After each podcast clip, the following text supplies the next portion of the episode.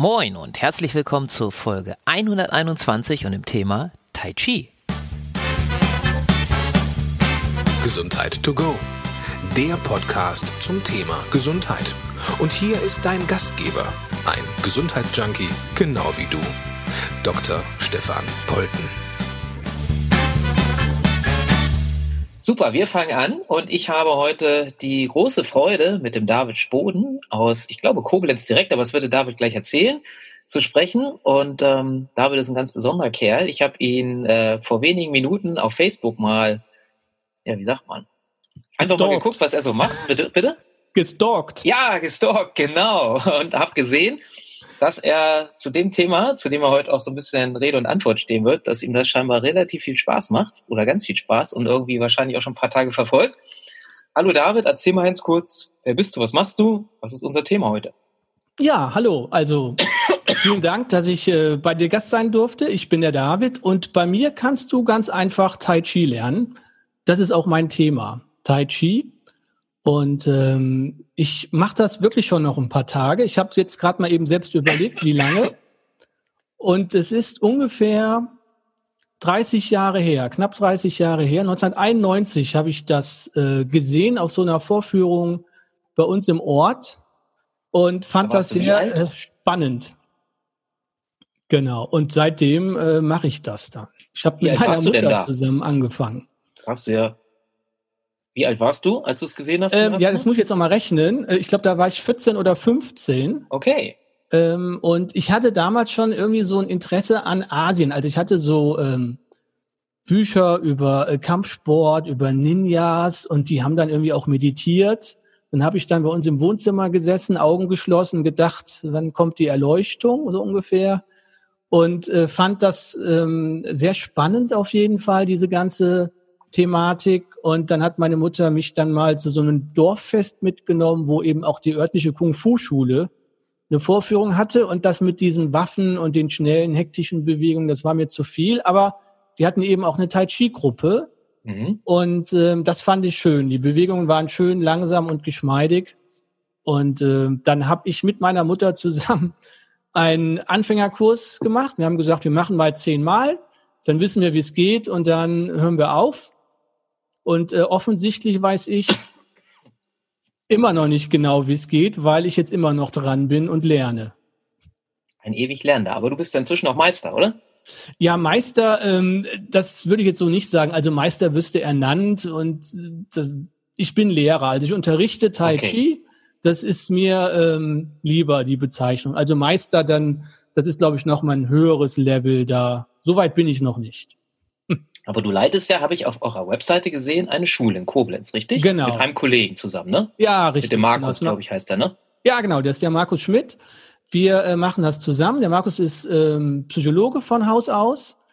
Und ähm, wir haben 2000 die Schule von unserem damaligen Lehrer, der aus Köln kommt und nicht mehr so weit fahren wollte nach Koblenz, das sind so 100 Kilometer, dann übernommen und weitergeführt. Und äh, wir machen das seitdem zusammen, richtig. Genau. Sehr spannend. Für jemanden, der das noch nie gehört hat, du hast jetzt schon so ein bisschen erzählt, Kampfkunst, was kann ich mir unter Tai Chi vorstellen? In deiner Welt ja. zumindest.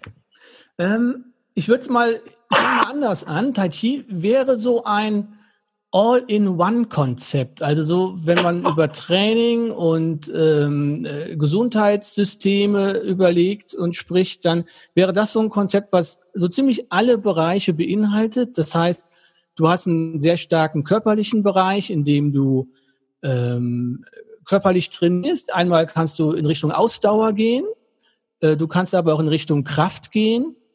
Äh, dann haben wir vor allen Dingen einen sehr starken mentalen Bereich, wo Themen wie Meditation, Achtsamkeit, Wahrnehmung, ähm, Selbstwirksamkeit eine Rolle spielen. Und wir haben darüber einen Bereich, wo es um Kommunikation geht, um Kontakt, weil wir sozusagen nicht nur für uns trainieren, wie ja die meisten Trainingsarten sind, sondern auch mit einem Partner zusammen trainieren können. Da kommt sozusagen die Tradition der Kampfkunst noch dazu. Und so ist Tai Chi ein sehr großes und weites Feld und für verschiedene Leute hat es ganz andere äh, Bedeutungen. Also es gibt äh, große Bandbreiten und nicht ganz einig sind, äh, was jetzt wirklich Tai Chi ist. Ähm, und da finde ich einfach sehr spannend. Das ist sehr, ein sehr umfangreiches Trainings- und äh, Achtsamkeits- und Meditationskonzept ist. Klassischerweise war es mal eine Kampfkunst, die dann irgendwann zu einem Gesundheitssystem so in Richtung autogenes Training, PMR und so weiter gegangen ist.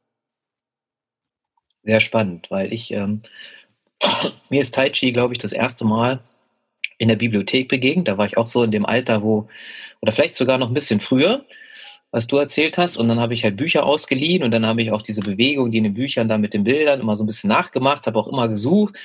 War auch dann irgendwann mal nach vielen, vielen Jahren in einem Volkshochschulkurs. Und ich glaube, das war, es gibt ja da auch verschiedene Stile, korrigiere mich gerne. Und es gibt ja so, ich glaube, eins der bekanntesten, also für mich jedenfalls damals erinnere ich mich jetzt, ähm, sind, ist diese 24 Peking-Form mit 24 ja. Bewegungen oder, ja. oder Elementen, ich weiß es gar nicht mehr. Und die habe ich mal im Volkshochschul Volkshochschulkurs angefangen. Wir haben das leider nicht bis zu Ende hingekriegt in den äh, Zungen. Ähm, was, was hat es denn damit auf sich mit, also wenn jetzt, wenn jetzt jemand sich dafür interessiert und vielleicht auch so ein Buch liest, und es gibt ja auch, glaube ich, dann irgendwie Young, den Young-Stil oder irgendwie ja. sowas, ne? Ja. Was hat es denn damit wiederum auf sich? Denn ist das so wie beim, ich weiß nicht, ob du dich damit auskennst, wie im Yoga, da gibt es ja was, was ich, Hatha-Yoga und da gibt es Yin-Yoga und und und. Ist es beim Tai Chi auch so ähnlich, dass man sagen kann, es gibt verschiedene Stile, die wiederum verschiedene Schwerpunkte haben, wo man sagt, was ist das eine ist besonders athletisch, das nächste ist besonders lange verharren in einer Position oder wie ist das beim Tai Chi? Ja, so und anders. Ähm, so und anders, das gefällt mir. Ähm, also man kann schon sagen, dass es also es gibt definitiv verschiedene Stile, die auch sicherlich verschiedene verschiedene Schwerpunkte haben, die das begründet aber nicht die verschiedenen Stile, sondern die verschiedenen Stile kommen daher, dass Tai Chi ursprünglich eine Kampfkunst war und somit eine, ein geheimes Wissen, also so wie jetzt die Militärs heutzutage natürlich auch nicht ihre Waffentechnologie preisgeben, haben damals die Leute, die Tai Chi trainiert haben, um damit zu kämpfen. Das waren so eine Art äh, private Sicherheitsunternehmen, könnte man heutzutage sagen, oder eben Soldaten Erfinder der einen Legende nach war ein General Chen. Und daher kommt auch dann der Chen-Stil. Das sind nämlich alles Familiennamen. Also Chen, Yang, Li, Wu, das sind alles Familiennamen. Bei uns, wenn das jetzt hier in Deutschland entwickelt worden wäre, hießen die dann Müller, Meyer, Schmidt-Stil zum Beispiel. Es gibt noch einen Stil, der sogenannte Wudang-Stil. Das ist ein Stil, der in den Wudang-Bergen entwickelt wurde von einem taoistischen Mönch. Tai Chi ist eine taoistische Kunst, würde man sagen, ähm, im Gegensatz zum Konfuzianismus und ähm, zum Buddhismus. Und es gibt sozusagen diese zwei großen Richtungen, also einmal die Familie Chen, die äh, behauptet, es äh, erfunden zu haben, und dann der Wudang-Stil, der ebenfalls sich da auf die Legende ähm, stützt, die so im 12., 13. Jahrhundert gelebt haben soll. Zhang Changfeng heißt der und äh, der hat einen Kampf zwischen zwei Tieren beobachtet und daraus dann diesen Stil entwickelt. Daher kommen die verschiedenen Namen. Und das, was du angesprochen hast, was du gelernt hast, die 24er Form, das ist eine sogenannte Kurzform, 24 Bilder, die aus dem Yang-Stil kommt. Das ist der weit verbreitetste Stil weltweit. Und das ist auch der Stil, den wir zum Beispiel bei uns in unserer Tai Chi Schule unterrichten äh, und den wir zum Beispiel auch im Online-Kurs unterrichten und ähm, äh, wo die meisten Leute in Kontakt mit Tai Chi kommen. Bei uns selbst, wir haben eine sehr offene Schule, wir haben auch äh, Wudang-Stil-Elemente bei uns drin, hatten auch einige Meister zum Wudang-Stil bei uns oder auch vom Chen-Stil, der ja der ursprünglichste ist und vielleicht noch am meisten Tradition hat ähm, so dass man sagen kann, dass wir eine ganz gute Bandbreite da äh, von Tai Chi-Stilen auch kennengelernt haben und lieben gelernt haben. Und wo liegen da die Unterschiede? Also neben dem Namen meinst du jetzt? Mhm. genau. Also ist es, ist es so, dass wenn du jetzt als Kenner du siehst jetzt irgendwie den Yang-Stil und daneben den Wudang, hast du gesagt, oder so? Wudang, ja. Wudang-Stil, könntest du sofort sagen, ah ja, alles klar, der ist das, der ist ja. das, weil die bewegen sich komplett anders, andere, was weiß ich, andere Elemente, andere Geschwindigkeit, andere ja. Ausdrucksweise oder wie ist das? Ja, schon. Äh, letztendlich ist es tatsächlich so, dass sogar innerhalb der einzelnen Stile die Leute sich ganz unterschiedlich bewegen. Das liegt daran, dass das hier nicht darum geht, im Tai Chi irgendeine DIN-Norm zu erfüllen, wie zum mhm. Beispiel jetzt beim Karate. wo man mhm. sagen kann, also wenn äh, der eine Karateka in Europa eine bestimmte Technik macht, dann sieht die genauso aus wie diese Technik in Nordafrika oder in Südamerika oder so, sondern ähm, wir wollen ja mit dem Tai Chi Körper und Geist zusammenbringen und immer mehr zu uns kommen. Und weil wir alle unterschiedliche Menschen sind, wird die Form und die Bewegung auch ganz unterschiedlich aussehen, bei jedem Einzelnen. Davon unabhängig gibt es schon stilspezifische Besonderheiten. Also gerade der Wudang-Spiel, der ist sehr athletisch, der hat sehr viele weite Bewegungen. Die äh, Kämpfer gehen auch sehr tief. Also der Oberschenkel ist häufig waagerecht, was schon sehr anstrengend ist. Ähm, die Familie Chen hat eine sehr stabile Position, die haben auch weit ausholende Bewegungen, die sind sehr schön und äh, fühlen sich auch wunderbar an. Und der Young-Stil hat etwas kleinere Schritte. Der Young-Stil wurde ein bisschen ähm, nach, der, ähm, nach dem Boxeraufstand ähm, weiterentwickelt und dann erstmals auch öffentlich unterrichtet. Und dann gab es auch erstmals Leute, die eben nicht den ganzen Tag trainiert haben. Also früher die Leute, die Tai Chi trainiert haben, haben den ganzen Tag trainiert. Das war ja deren Beruf letztendlich. Und als man dann diese Kampfaspekte weggenommen hat, weil einmal äh, durch die modernen Waffen es gar nicht mehr sinnvoll war, sich zehn Stunden in den Trainingsraum zu stellen, man kauft sich einfach eine Waffe und ist sehr viel besser äh, fähig, sich zu verteidigen, sind viele Kampfkünste äh, untergegangen. Und Tai Chi wurde als Gesundheitssystem entwickelt und die Leute haben das als Unterstützung ihres Alltags genommen und konnten nicht mehr zehn Stunden am Tag trainieren, und da wurden auch einige Bewegungen dann zurückgenommen in ihrer Intensität, so dass auch normale Leute wie wir letztendlich diese Übungen gut äh, machen konnten. Dann sind die Stände etwas höher, die Schritte etwas kleiner, äh, die Bewegungen nicht ganz so ausladend vielleicht. Ähm, was man sonst noch sagen kann, der Young-Stil arbeitet sehr viel vor dem Körper, also in der Sagittalebene während der Chain-Stil in sehr vielen Bewegungen in der Frontalebene arbeitet. Ähm, das ist im Podcast bisschen schwierig darzustellen, aber wenn mhm. man sich verschiedene äh, Fotos oder auch äh, Videos bei YouTube mal anguckt, dann erkennt man relativ schnell, dass das schon etwas andere Bewegungsprinzipien sind. Die inneren Prinzipien, also die Prinzipien der inneren Körperverbindungen und Zusammenschlüsse sind allerdings gleich. Das ist unabhängig von der äußeren Bewegung. Es ist interessant, was du gesagt hast, dass jeder so die Bewegung dann, weil es keine DIN-Norm gibt, für sich entwickelt. Ähm, hätte ich jetzt gar nicht so, also mit der DIN-Norm okay. Ich glaube, jeder, der darüber nachdenkt, kommt drauf. Aber jetzt habe ich immer die Bilder im Kopf, die du bestimmt auch kennst, wo, was weiß ich, irgendwo in China 300 Leute auf einer Wiese stehen und alle gefühlt wie eine Choreografie die gleichen Bewegungen mit ja. der gleichen Geschwindigkeit machen. Und so, wie kommt das? Ähm, ja, das ist wahrscheinlich so ein Show-Effekt. Ähm, okay. Also, das, natürlich machen wir die Bewegung vordergründig gleich. Das heißt also, äh, die äußeren Bewegungen, die Hand hebt bis zur Schulter, geht dann äh, nach außen weg, sinkt wieder, kommt wieder ran oder so. Äh, die sind bei allen Leuten gleich, aber die Details, die sind unterschiedlich. Das heißt, wenn du von weitem auf diese Masse guckst, dann siehst du nur, dass sie sich irgendwie alle gleich bewegen. Wenn du jetzt im Detail gucken würdest, würdest du schon sehen, dass der eine fünf Zentimeter höher geht, der andere zwei Zentimeter weiter und der andere etwas mehr zurück.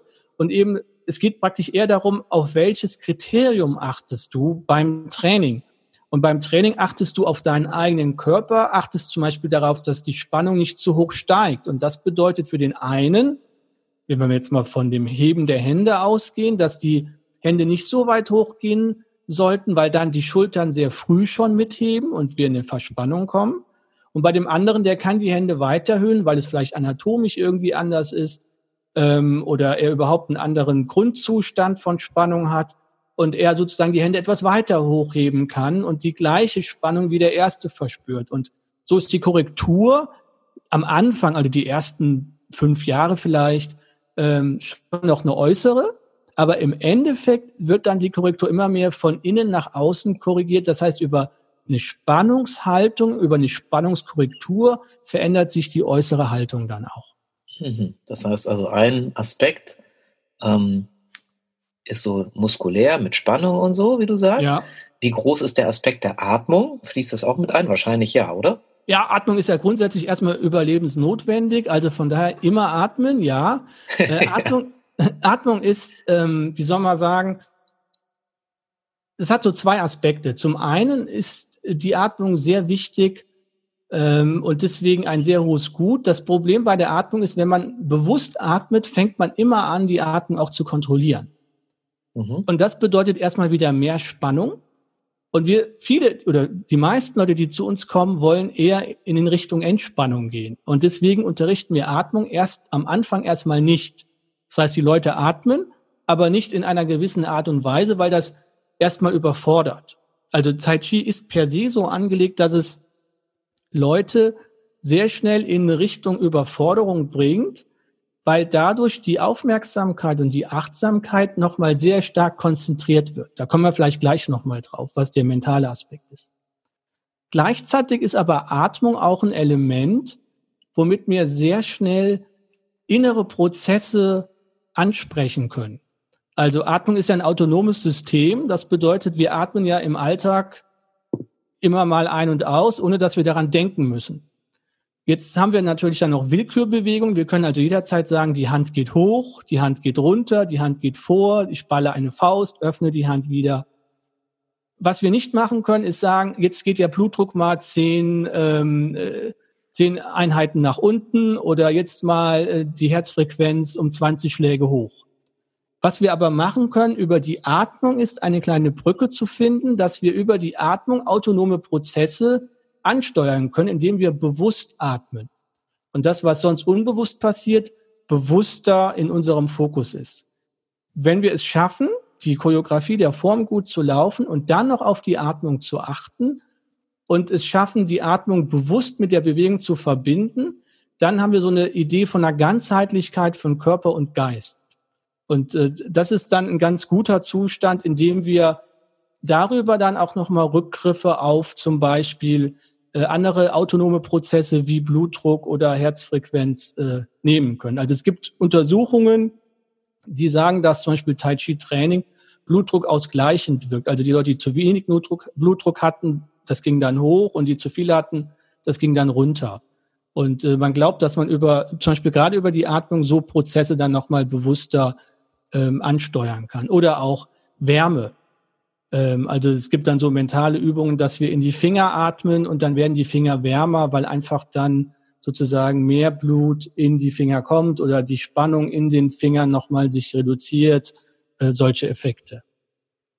Was wären andere gesundheitliche Bereiche, wo du sagst, da ist Tai Chi, du hast jetzt gesagt Blutdruck. Ja. Was wären andere, vielleicht auch Krankheitsbilder, wo du sagen kannst, aus Erfahrung oder vielleicht auch, weil es Studien gibt, ja. ähm, da bist du genau richtig bei Tai Chi?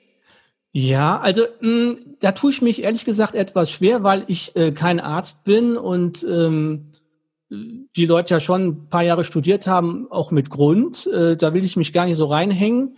Ich habe äh, eine Ausbildung als Heilpraktiker für Psychotherapie gemacht, um so ein bisschen in den Bereich zu kommen, weil immer wieder auch Leute zu uns kommen, die dann äh, so eine Überbrückung, bis sie einen Therapieplatz bekommen, dann Zeit oder ähnliche Verfahren aussuchen. Aber ich merke, das ist ein riesenweites Feld was ich aus der Erfahrung mit meinen Schülern feststelle, ist, dass Tai Chi ein wunderbares Element ist, um andere ähm, Bereiche oder andere Therapien zu unterstützen. Wie, mhm. so eine, wie so eine Art Aspirin, die für vieles wirkt, aber nicht so ganz gezielt. Äh, mal ein Beispiel. Also zum Beispiel, ich habe eine Schülerin, ähm, die ist Krebspatientin und die nutzt Tai Chi, um von diesem Denken über den Krebs wegzukommen. Also mhm. die, die denkt die ganze Zeit über den Krebs nach und ist dann auch in, ähm, in Kliniken, in Reha-Maßnahmen, hat dann wieder Bestrahlung. Und mit Tai Chi hat sie einen Weg gefunden, in der Zeit, wo sie Tai Chi trainiert, ähm, einfach den Geist frei zu machen von dieser Krankheit. Mhm. Und das ist eine Unterstützung. Ich könnte niemals sagen, dass Tai Chi in irgendeiner Art und Weise Krebs heilt oder hilft. Das wäre totaler Blödsinn. Aber es gibt eine Unterstützung und ähm, so ist Tai Chi als Unterstützung bei so ziemlich vielen Krankheiten gut. Es gibt immer wieder Leute, die zu uns kommen, ähm, ähm, die Gleichgewichtsprobleme haben. Mhm. Ähm, das ist also ein großes Thema. Unruhe, Stress ist auf jeden Fall auch ein Thema, so Burnout. Ähm, viele Leute kommen von Kliniken, also von Reha-Kliniken zu uns, wo sie Tai Chi als, als Therapieform genutzt haben und ihnen das gefallen hat. Ähm, der Markus ist äh, Leiter in einer ähm, ähm, psychologischen Klinik und ähm, da kommen auch viele Patienten rüber von zu uns, weil ähm, dort dann eben auch über Tai Chi manche Sachen unterstützt werden. Das, denke ich, ist so ein, ein allgemeiner Effekt, den Tai Chi haben kann. Wie sind eure Erfahrungen so? Weil ist ja, also man bewegt sich ja nur bei Tai Chi. Wie sind denn eure mhm. Erfahrungen mit so Menschen, die mit Rückenschmerzen kommen, mit Gelenkbeschwerden, ja. vielleicht auch mit so rheumatischen Geschichten oder so? Ja, das kann auch sehr gut helfen. Also gerade Rückenschmerzen oder Nackenschmerzen, da hilft das sehr gut. Das ist wie so eine Art Rückenschule, ohne dass man es sagt. Mhm. Und ähm, generell ist ja so, dass Bewegung schon mal per se hilft. Also ich glaube, das war auch in eurem Podcast in irgendeiner Folge. Ähm, da hat jemand gesagt, also der Unterschied zwischen Bewegen und Nicht-Bewegen ist größer als Bewegen und dann Yoga oder Qigong oder Tai Chi oder Wandern zum mhm. Beispiel. Mhm. Deswegen ist das, glaube ich, schon mal ein ganz großer Effekt allgemein bei Bewegung, aber bei Tai Chi speziell, weil wir uns im Tai Chi sehr langsam und achtsam bewegen, kriegen wir keine ruckartigen Bewegungen hin, die den Körper irgendwie irritieren können.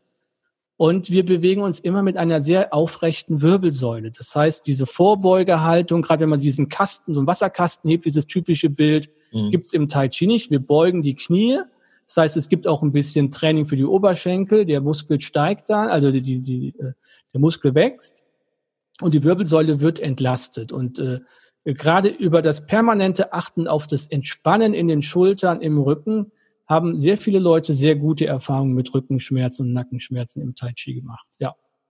Werde ich auch gelenkiger? Wie sind da eure Erfahrungen? Ja, stellenweise schon. Das Tai Chi selbst jetzt erstmal nicht, aber wir haben im Tai Chi sogenannte äh, Qigong-Übungen, vorbereitende Gesundheitsübungen und die sind stellenweise ähnlich den Asanas, also mhm. aus dem Yoga.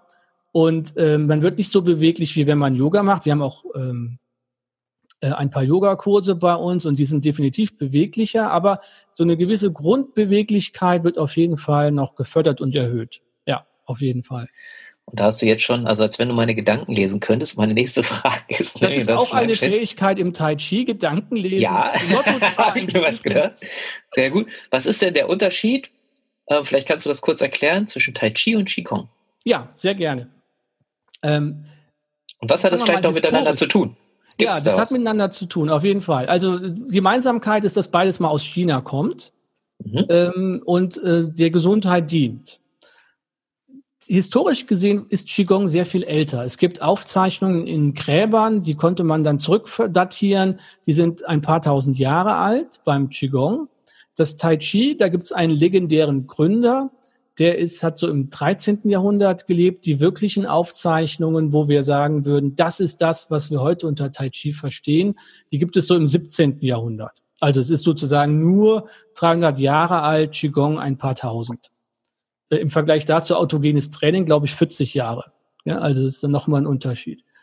Ähm, dann war Qigong schon immer eine Technik, um den Menschen gesund, gesund zu erhalten.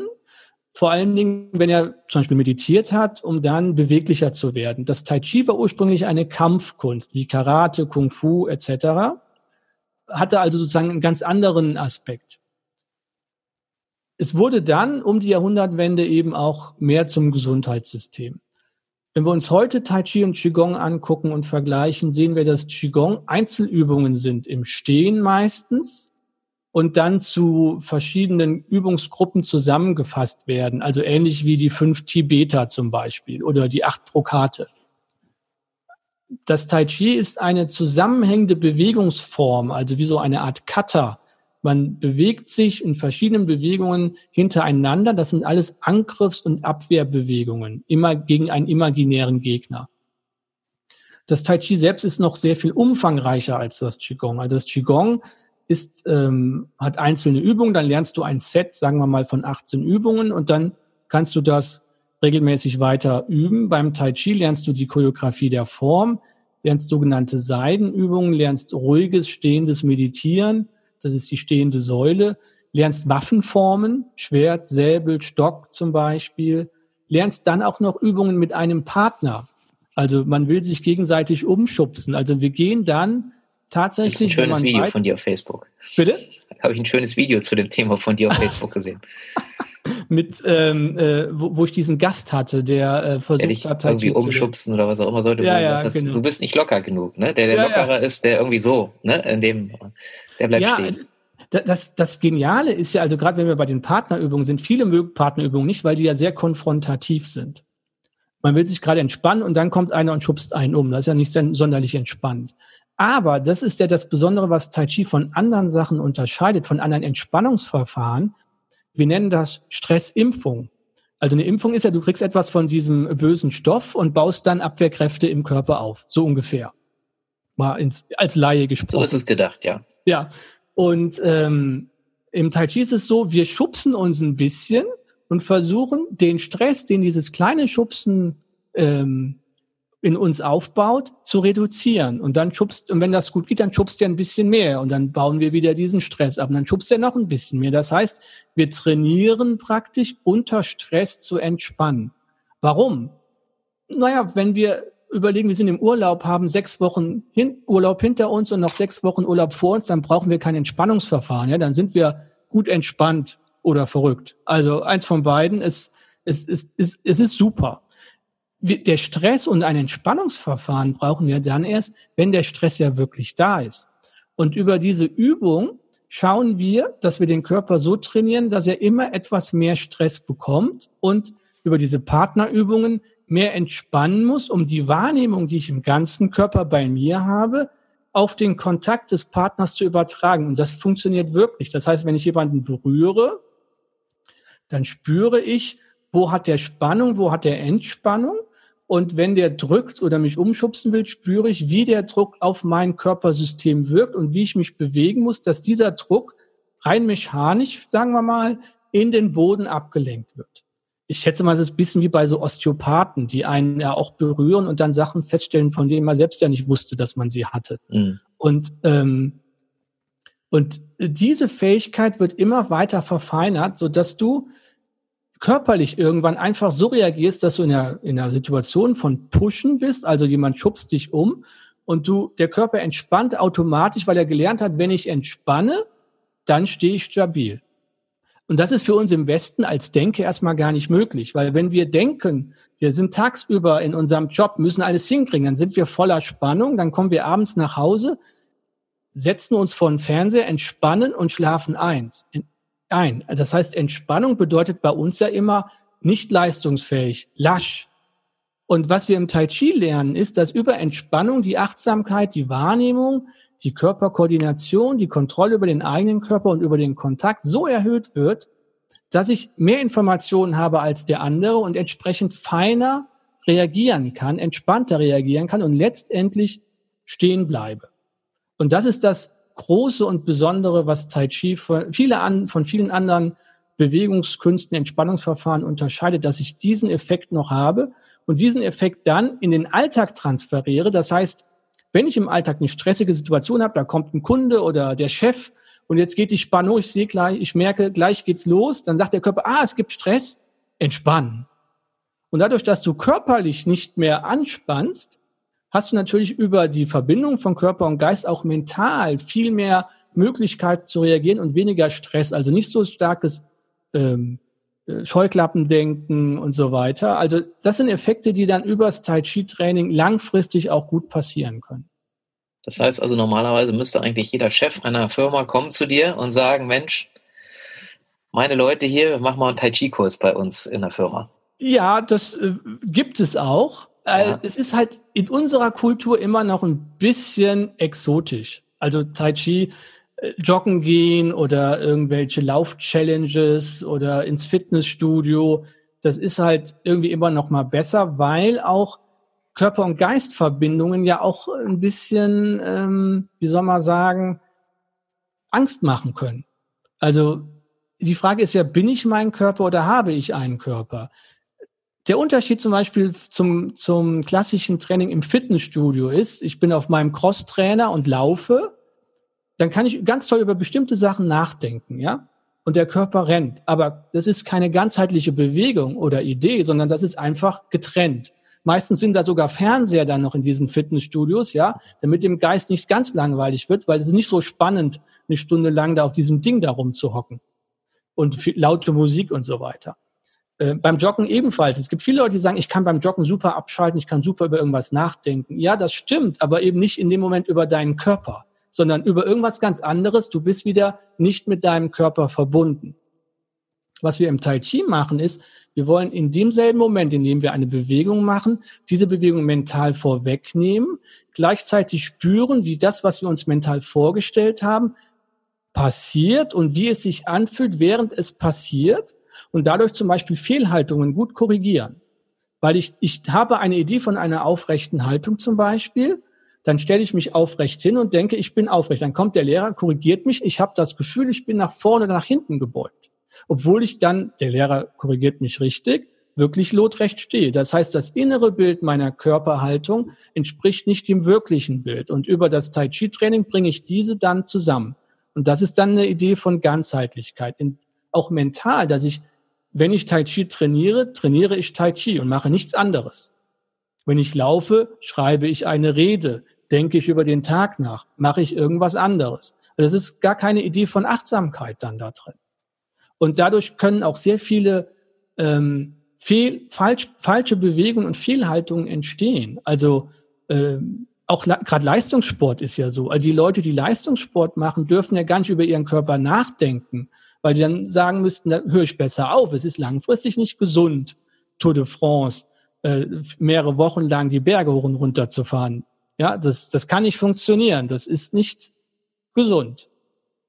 Und beim Tai Chi geht das eben nicht, weil ich genau auf meinen Körper achte und ihn spüre in dem Moment, in dem ich etwas mache. Und ich spüre dann auch zum Beispiel, wenn ich jetzt merke, aha, die Schulter geht hoch, ich verspanne, ich entspanne mal und dann spüre ich direkt eine Art Selbstwirksamkeit. Also ich merke, ich kann meinen Körper bewusst steuern und kontrollieren. Und das geht so weit, dass ich über reine mentale Bilder äh, zum Beispiel in die Hände oder irgendwo anders hin Wärme hinbekomme. Also nochmal einen ganz anderen Zugang zu meinem Körper bekomme. Und das wirkt sich dann aus über die Partnerübung, weil das letztendlich das einzige Kriterium ist, um objektiv herauszufinden, ob das auch klappt. Ich kann mich also ganz toll bewegen und tolle Kleider anhaben und mich ganz toll fühlen im Tai Chi und mich trotzdem blöd bewegen vielleicht. Und über den Partner habe ich überhaupt erstmal ein objektives Kriterium, ob das alles klappt. Weil wenn der mich umschubst, äh, ist irgendwas noch nicht so ganz perfekt. Mhm. Spannend. Was würdest du denn sagen? Also A, was kommen denn für Leute typischerweise in eure Schule? Und B, entschuldigt, dass es hier im Hintergrund klingelt, aber es hört auch gleich auf. Und B, ähm, für wen würdest du sagen, ist Tai Chi besonders geeignet und gut? Weil ich kenne, ich frage auch deswegen besonders, weil viele Menschen sagen natürlich ähm, über ihr System oder über ihre Kunst, ja. das ist für jeden und das ist ganz wunderbar. Absolut. Äh, kann auch gut sein, will ich ja. gar nicht bestreiten, aber für welchen würdest du, äh, für welchen Menschen würdest du sagen, da ist das wirklich äh, also besonders gut geeignet? Ja, ähm, ich gucke einfach, ich überlege halt mal, was für Leute wir bei uns im Training haben. Und das sind tendenziell Leute, die auch mental arbeiten. Also die mhm. haben studiert oder eine Ausbildung. Äh, in ihrem Job werden sie mental auch gefordert. Ja, wir haben zum Beispiel sehr viele Lehrer. Wir haben äh, Leute, die unterrichten. Wir haben äh, Leute aus den Heilberufen, ja, also Ärzte, ähm, äh, Krankenschwestern und so weiter. Wir haben Menschen, die, ich glaube, es ist für Leute gut, die mit ihrem Körper etwas machen wollen und die den Geist gerne fokussieren und konzentrieren und kontrollieren möchten. Ähm, das ist eine Gruppe, die offen sein muss auch für, für so asiatischen Kram, mhm. die auch bereit sein muss, ähm, Körpererfahrungen und mentale Erfahrungen zu machen und die dann auch einordnen zu können. Ja, also äh, es ist schon ein bisschen esoterisch, je nachdem, wo man da hinkommt. Das ist dann also nicht unbeschreibbar. Also ich finde das ganz schrecklich, ähm, aber das, das, die Esoteriker sind jetzt gar nicht so schlecht im Training, weil die natürlich noch so eine zusätzliche mentale Komponente haben, wie so Gläubige, ja. Also da, da kommt ja noch was dazu, äh, was mhm. jetzt der aufgeklärte Westler in uns sagt, ja, das sind jetzt hier die Effekte und so ist es halt. Ähm, und das Mystische ähm, kommt bei denen noch dazu. Das haben wir jetzt nicht so bei uns in der Schule, aber ähm, zumindest mal eine gewisse Offenheit für solche Sachen sollte da sein. Ich glaube, für die Leute ist es was. Und es ist für Leute etwas, die keine regelmäßigen Trainings haben. Ich glaube, das ist auch nochmal ganz gut, weil das Tai Chi ist ein sehr umfangreiches System. Du kannst es viel und umfangreich trainieren. Du kannst es aber auch ähm, ganz gezielt nur fünf Minuten, zehn Minuten machen, ähm, schnell in den Alltag rein und dann, dann wieder trainieren. Du brauchst überhaupt kein Hilfsmittel. Du brauchst gar nichts. Du kannst dich so hinstellen und trainieren, auch, auch in Gesellschaft. Also zum Beispiel auf so Partys war das öfter mit meiner Freundin stand ich dann da und dann hört, sagt die irgendwann, hör auf. Ich so, was? Ja, hör auf zu trainieren. Also wir gehen dann so ein bisschen in die Knie, lösen so ein bisschen die Schultern und dann bist du irgendwie noch im Kontakt mit deiner Umgebung, hörst noch so halb hin, damit du nicht so ganz autistisch wirkst, aber ein Großteil deiner Achtsamkeit geht dann schon in den Körper rein. Ja. Und ähm, das sind so Effekte, die, die super sind, auch im, im Alltag. Also wir haben, äh, wenn wir in, in, in Unternehmen Kurse geben, dann kommen Leute manchmal, also das, das Härteste war, es war bei einer Bank, da waren Leute echt im Schlips und Anzug, haben die dann mitgemacht. Ja, und das geht auch. Die können dann sich da ein bisschen bewegen und dann gehen die wieder in den Alltag rein. Also das ist ein super schneller Switch, der formelles und informelles Training ermöglicht. Mhm. Und wie sind deine Erfahrungen? Wie schnell merke ich irgendwelche Effekte, wenn ich anfange mit Tai Chi? Also muss ich erstmal 20 Jahre trainieren, bevor ich irgendwas merke? Oder ist es so, dass ich nach wenigen Stunden schon irgendwie merke, oh, das tut mir gut? Wie sind da so deine Erfahrungen? Ähm, ja, also das kommt darauf an, welche Effekte. Es gibt die Effekte körperlicher Art, die gehen relativ schnell. Also Schultern, Rücken, Nackenverspannung und so weiter. Ähm, das geht relativ schnell. Gleichgewicht dauert schon ein bisschen mehr. Gerade bei älteren Leuten, die müssen so ein bisschen mehr machen fürs Gleichgewicht. Ähm, die Sachen mit dem Stress und zur Ruhe kommen, das kann, das kann bei einigen Leuten schnell gehen, aber tendenziell dauert das länger. Also die körperlichen Effekte sind meistens schneller. Die mentalen Effekte, die man hat von Abschalten, Konzentrieren, die sind schwieriger. Entscheidend ist, es gibt so einen schönen Spruch, wer täglich Tai Chi Chuan übt, wird kräftig wie ein Holzfäller, gelassen wie ein Weiser und geschmeidig wie ein Kind. Und das wichtigste Wort ist täglich. Es ist ein übendes Verfahren, du musst es tun. Und je mehr du es tust, desto schneller findest du auch positive Effekte. Hm. Wie, weil jetzt ja nicht jeder zu dir nach Koblenz kommen kann, gibt es irgendeine Empfehlung aus deiner Sicht, wenn ich jetzt äh, eine Tai Chi-Schule suche? Ja. Und im Internet ist es wahrscheinlich relativ einfach heutzutage, was in seiner Gegend zu finden. Ja. Aber gibt es was, wenn du jetzt auf der Suche wärst als Schüler, wo du sagen würdest, da würde ich drauf achten, ähm, das macht eine gute Schule aus, auch wenn ich da vielleicht da mal hingehe, oder ähm, da würde ich lieber nicht hingehen? Sowas, was wären so für dich so Qualitätskriterien, die ich vielleicht als Laie irgendwie, wo ich wie so ein Katalog mal gucken kann, das hat mir jetzt der David empfohlen als Experte, ähm, damit ich nicht, ja, da irgendwie, ich sage jetzt mal ganz böses, vielleicht übertrieben reinfalle. Ja, ähm, ich habe das ausführlich auf dem, äh, in einem Blogartikel mal bei uns auf der Seite. Oh, vielleicht kannst du mir nachher den Link schicken. Dann ja, genau, dann schicke ich den Link.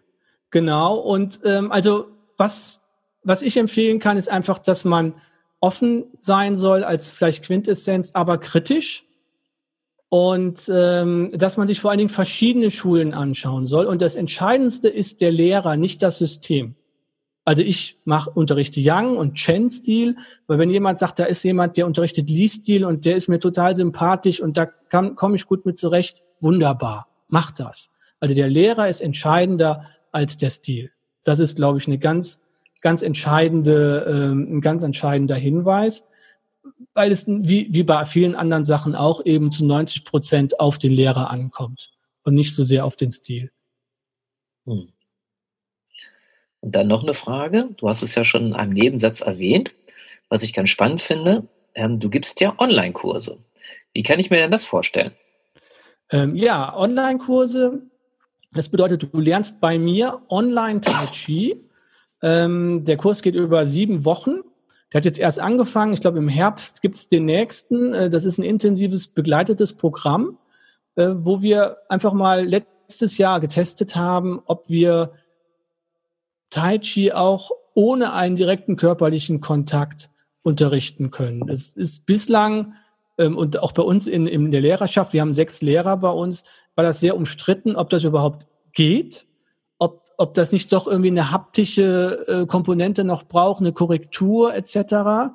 Und äh, ich habe dann äh, insgesamt drei Jahre lang so mir so ein Konzept überlegt und habe dann im letzten Jahr nochmal intensivst auch einen äh, eigenen Online-Kurs gemacht, wie man Online-Kurse baut, dass das auch didaktisch gut funktioniert. Und ähm, habe dann im Herbst mit 19 Teilnehmern den ersten Online-Kurs gemacht und das hat funktioniert. Wir haben uns sogar offline getroffen nachher.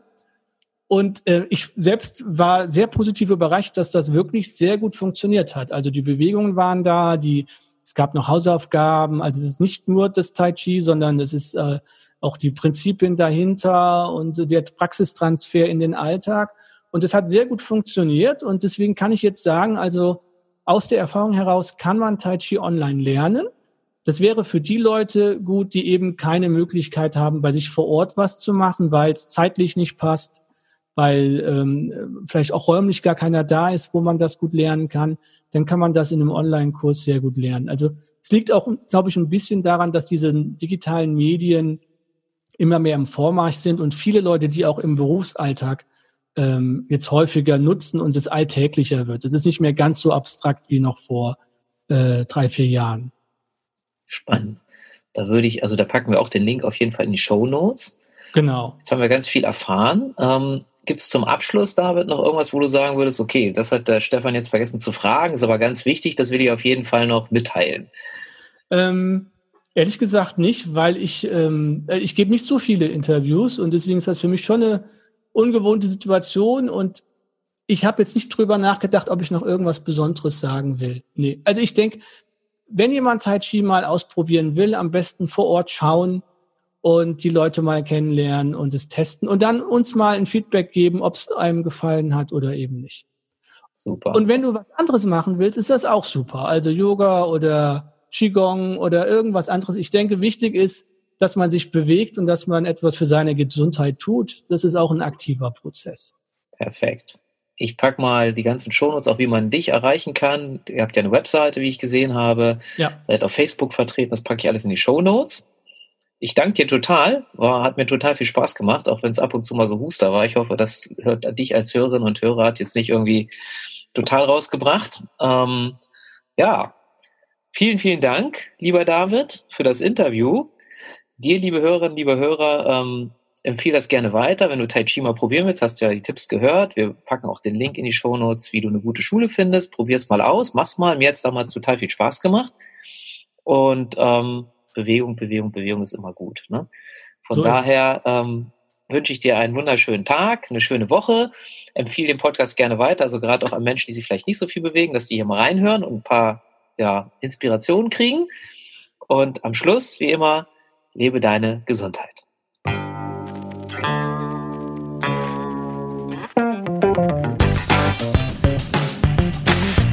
Denkanstöße, Ideen, Tipps und Hinweise zum Thema Gesundheit findest du auf www.gesundheit-to-go.de.